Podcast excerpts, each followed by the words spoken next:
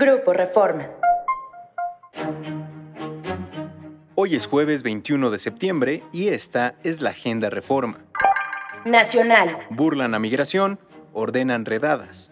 Miles de migrantes ingresaron sin control a México y hoy se encuentran dispersos por todo el país. Los centroamericanos han tomado trenes, camiones de carga y abarrotan las centrales camioneras en su intento por llegar a la frontera luego de la alerta del martes pasado de la empresa Ferromex, que tuvo que detener más de 60 trenes por las olas de migrantes, el Instituto Nacional de Migración anunció ayer que enviará agentes en las rutas férreas. Xochitl Galvez reconoció que en el informe profesional con el que se tituló como ingeniera en computación por UNAM, debió de haber colocado las referencias bibliográficas de las que obtuvo algunos datos. Ayer, la UNAM anunció que enviará este caso al Comité de Ética para analizar la presunta falta de integridad y honestidad académica.